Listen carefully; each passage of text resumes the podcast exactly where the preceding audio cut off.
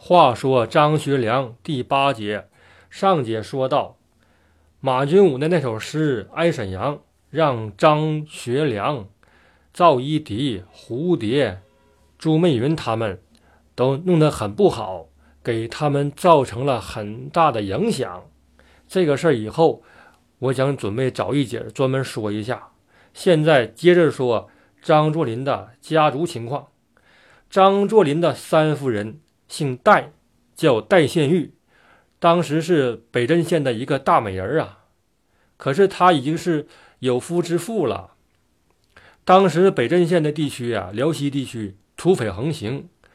张作霖奉命去剿匪的时候，一个土匪就招供了，说他和戴宪玉的老公公，他们之间有交往，联系很深。这个意思呢，就是这个戴宪玉的公公他通匪了，这可不是小事儿啊，这是大事儿啊。于是他公公被捕了。他公公是啥呢？他公公是一个当地的衙门的一个捕快，就是现在的警察，一般的警察。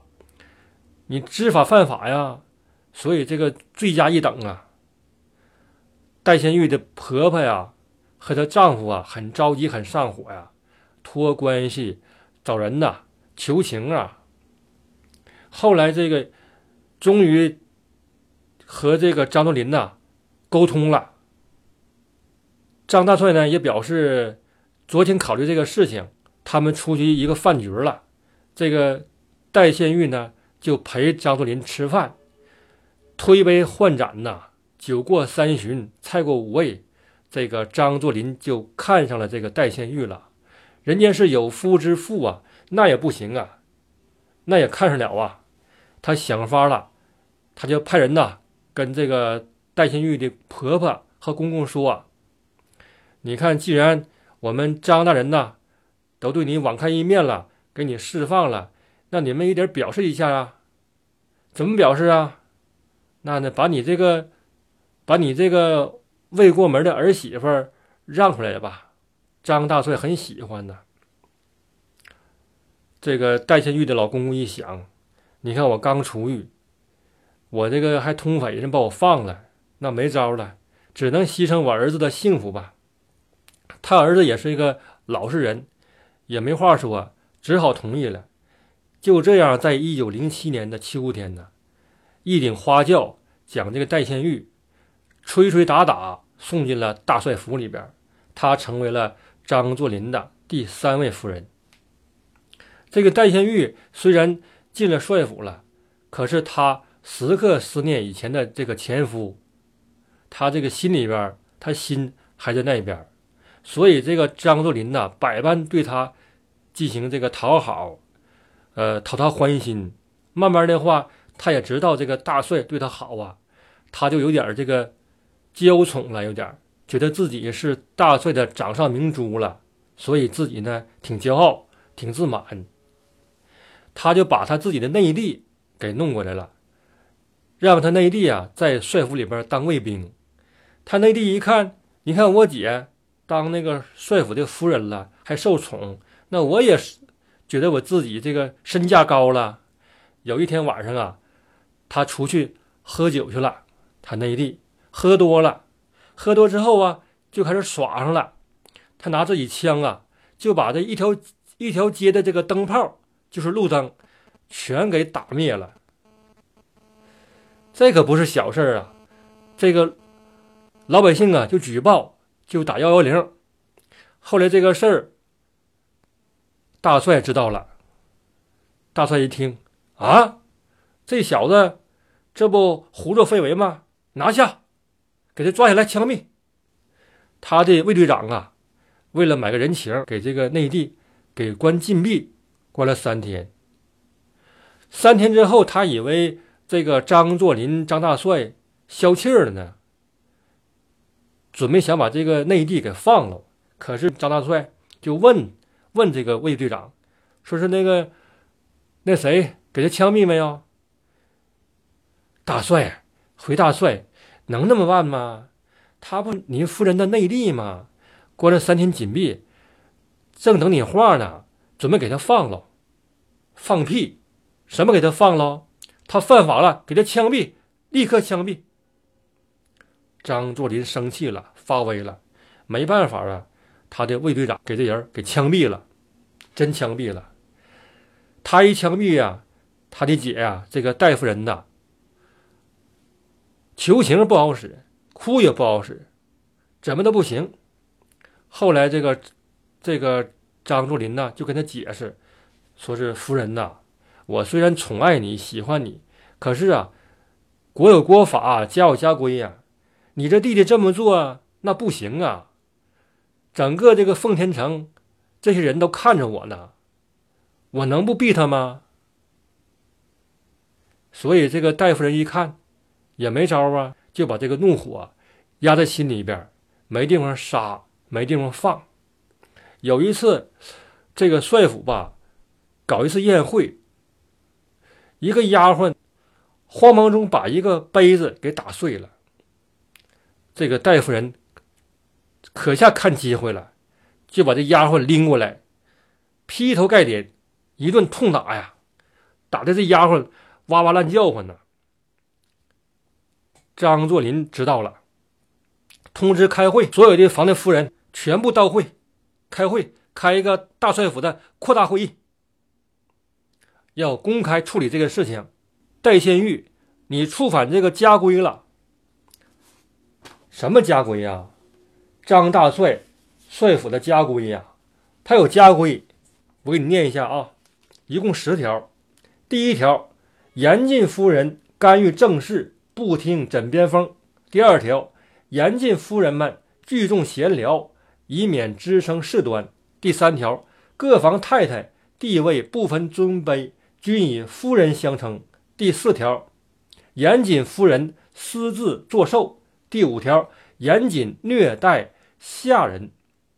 第六条，实行严格薪俸制，各夫人每月按时支取。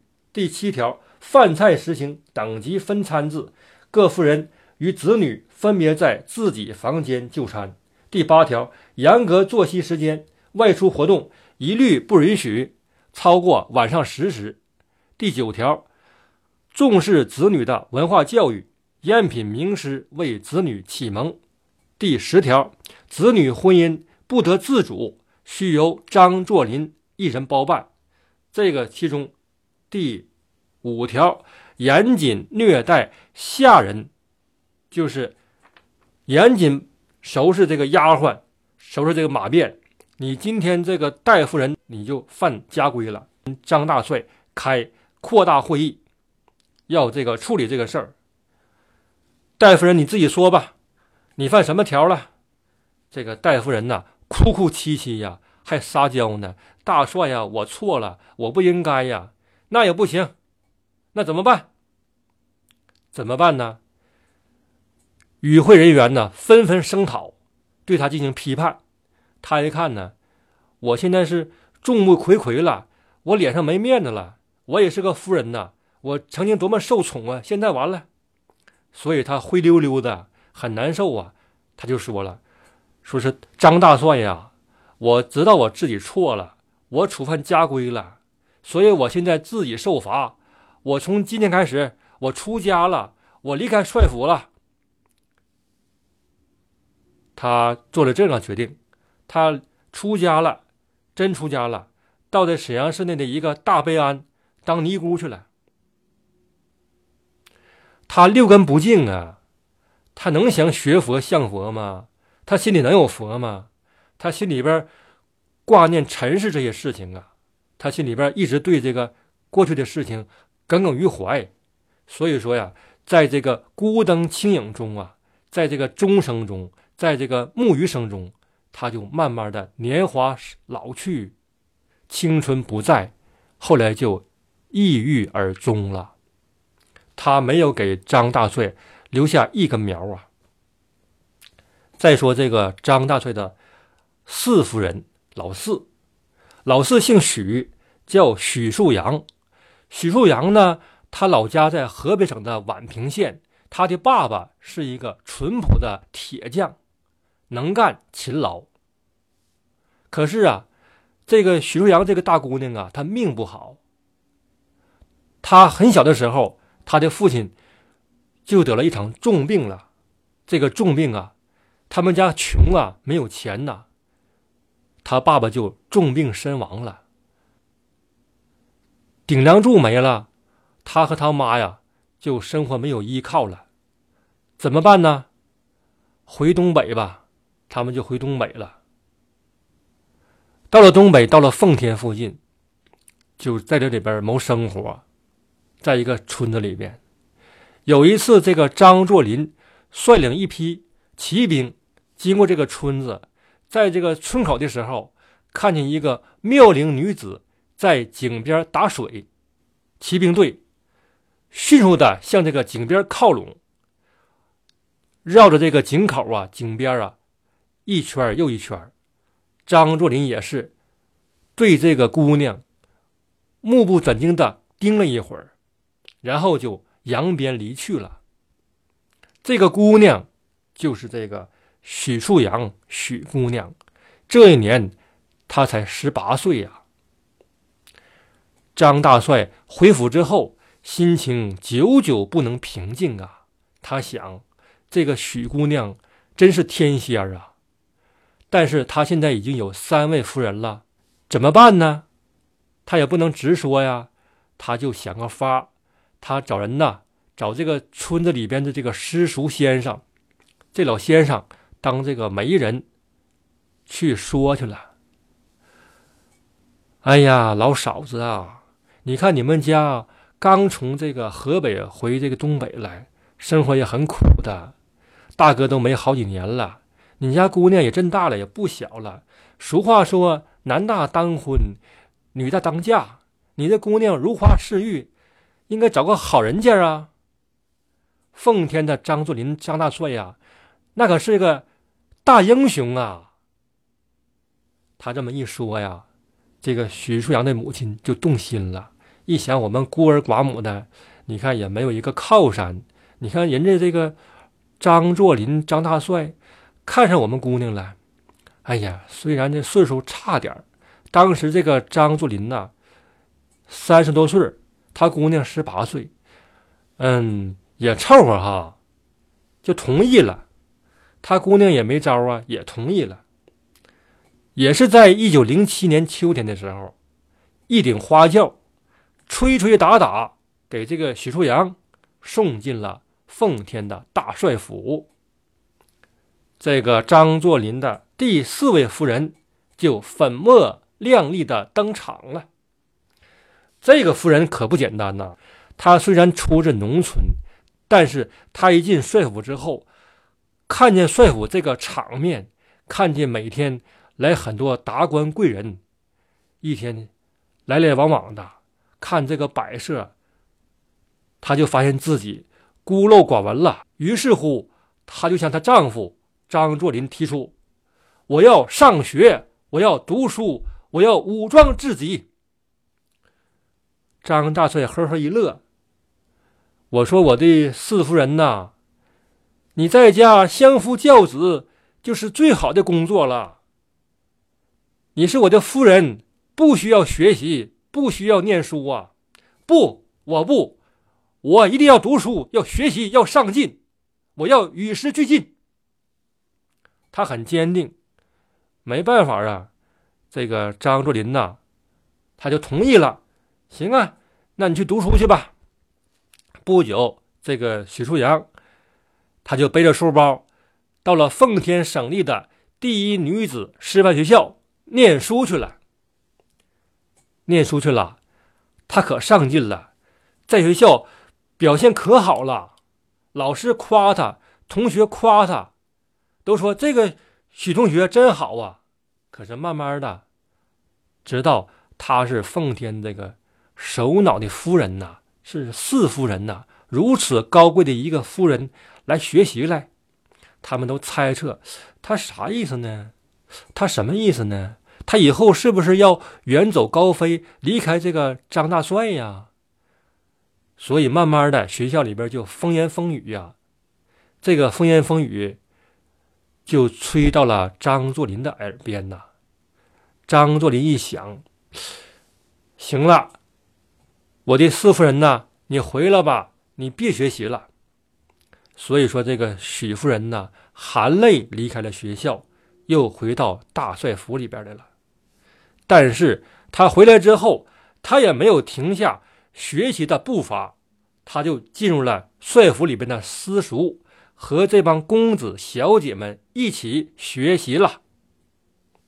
他不但自己学习上进，他还要求自己的子女要学习上进，不要以为自己是公子哥，不要以为自己出身高贵就了不起，要时刻保持谦虚、谨慎、艰苦奋斗的作风。他一共给大帅前后生了四个孩子，两男两女呀。他的孩子。都挺好，都不错，都有出息，而且都上大学了，学历很高。他给张作霖生的第一个孩子是一个姑娘，叫张怀彤。张怀彤啊，只要是姑娘的话呢，那他爸那必须的包办婚姻呢。张怀彤就嫁给了赵尔巽的公子赵天赐。这个赵尔巽和张作霖那关系很深很深。清朝末年的时候，这个关外有这革命党要威胁奉天，威胁赵尔巽。当时他是东三省的巡阅使啊，那官很大很高啊。他害怕呀，他说：“哎呦妈呀，来革命党要杀我了，要取我人头来了。”在这个危急时刻，张作霖挺身而出，他。带着自己的七个团呐，全部倾城出动，奔向奉天去救驾去了。赵尔巽一看张作霖来了，太高兴了，护驾有功。他提醒清政府给这个张作霖赐了一个顶戴花翎，从此以后你是朝官了。所以说，这个张作霖呐，和他的关系很深。后来的话呢，到了快民国时期了，这个赵尔巽还不倒，还很厉害。所以说，这个张作霖为了巩固和他的关系，就把自己的姑娘张怀彤嫁给了赵天赐。所幸啊，这对夫妻感情很好，虽然是父母包办的，感情很好。他们夫妻最后留学到留学美国。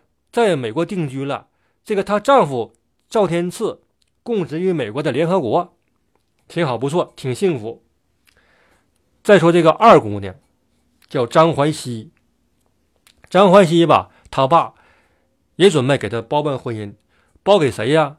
当时的北洋政府那个总理叫这个纪云鹏，要包给他儿子。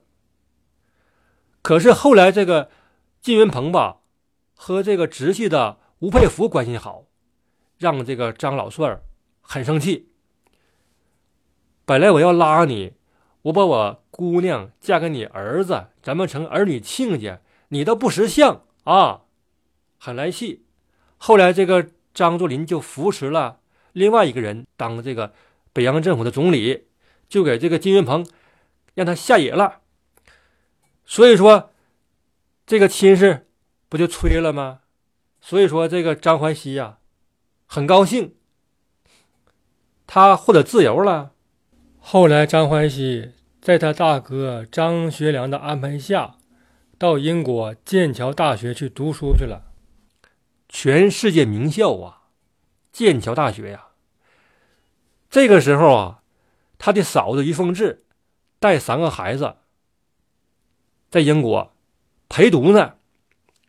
突然之间呢，一九三六年十二月十二日，一声霹雳一样，张学良发动了震惊世界的西安事变。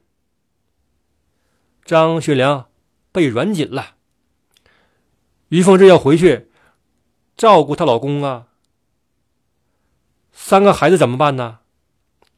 他这个小姑子张怀熙就说了：“嫂子。”你放心回去吧，这里有我呢，我照顾这个三个孩子，你放心吧。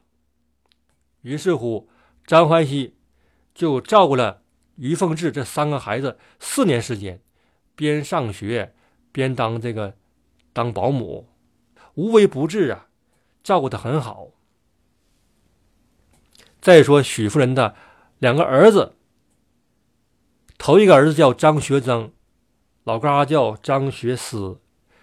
有一年，张大帅做寿，他这孩子们都给他请堂会，让他高兴。张学思啊，也想这样做。什么是堂会啊？就是过去那个大户人家吧，自己出钱把这个当地有名的戏班子请到家里边来表演，就叫堂会。这个许夫人呢，一向对孩子要求很严厉，你不能有这个贵族习气。所以说，他听说这个他儿子要办堂会儿，很来气，他就把这个张学思给痛打一顿，说你这么臭美呢，你都忘了你的你的姥爷怎么死的了？连你姥爷呀，四五十年前都没有啊，重病缠身，无医可治，无药可吃。后来就撒手归西了。你现在怎么这样忘本呢？给张元师狠顿一顿说呀。刚刚才说的张学增吧，他也好玩啊。他那个上大学了，在天津处了一个洋妞，处了一个外国女友。这在民国时期很正常，很多民国那个人物吧，都娶个外国媳妇儿，有这个欧美的。意大利的、法国的、日本的也有，对吧？所以这个张学增呢很时髦。这个事儿，他母亲听到了很生气，就派人呐把这个他儿子绑起来了，送到天津市的市长他哥那里。哪个哥呀？他的二哥张学明，当时是天津市的市长啊。他哥一看。我弟弟咋的了？他弟弟一说，就给放了。许夫人呢，不依不饶，说那不行，放了不行，又把这孩子绑到这个京豫司令部，他大哥那里。谁是他大哥呀？张学良呗。张学良一看也乐了，不但给他放了，还给他这个四姨妈写了封信，就说这个四姨娘啊。你这个做法吧欠妥，他都很他都那么大了，他应该有自己的思想，对不对？通过这个事儿啊，就可以见证这个许夫人这人呐，她很正义，很爱国。后来这张学思啊，他可出息了，他是中华人民共和国一九五五年的少将啊，少将将军呐，了不起吧？这都是从小这个许夫人的培养和教育的结果啊。再说这个张作霖的老五五夫人，五夫人呢，她这个姓王，她的母亲姓王，她的爸爸姓袁。他当时他们家住在。黑龙江，他的父亲是当时的一个大官镇守边关的，叫做寿山，袁寿山。这个寿山将军呐，是一个爱国将领，他的应该是爷爷吧，就是袁崇焕，也是一个大将领啊。在这个与这个俄国打仗的时候，很不幸啊。这个寿山将军就阵亡了，因为这个王寿仪他的母亲王松岩是这个寿山的外室，就是小老婆，所以说他这个丈夫去世之后，他这个大老婆对这个他的姨太太呀，指定很来气呀，要报复你，要收拾你，所以说呀，这个王松岩呢，在这黑龙江就活不了了，只好回到这个奉天了。到奉天了，他是干啥的呢？他母亲唱戏的，他唱戏的好看呢，漂亮啊，有才艺嘛，所以说这个寿山就看上他了。这个很正常嘛，英雄爱美人嘛，是不是？他姑娘叫王雅君，到奉天呢就念书，他母亲呢就还是抄就业唱戏。有一年呢，他这姑娘中学毕业了，就是这个王亚军中学毕业了，然后学校呢搞这个毕业典礼，让这个王亚军呢上台代表全校师生致辞讲话。很巧啊，当时这个嘉宾里边就有这个张作霖呐，他听着呢，一看这小姑娘真漂亮，眉清目秀，小巧玲珑，说话口齿伶俐。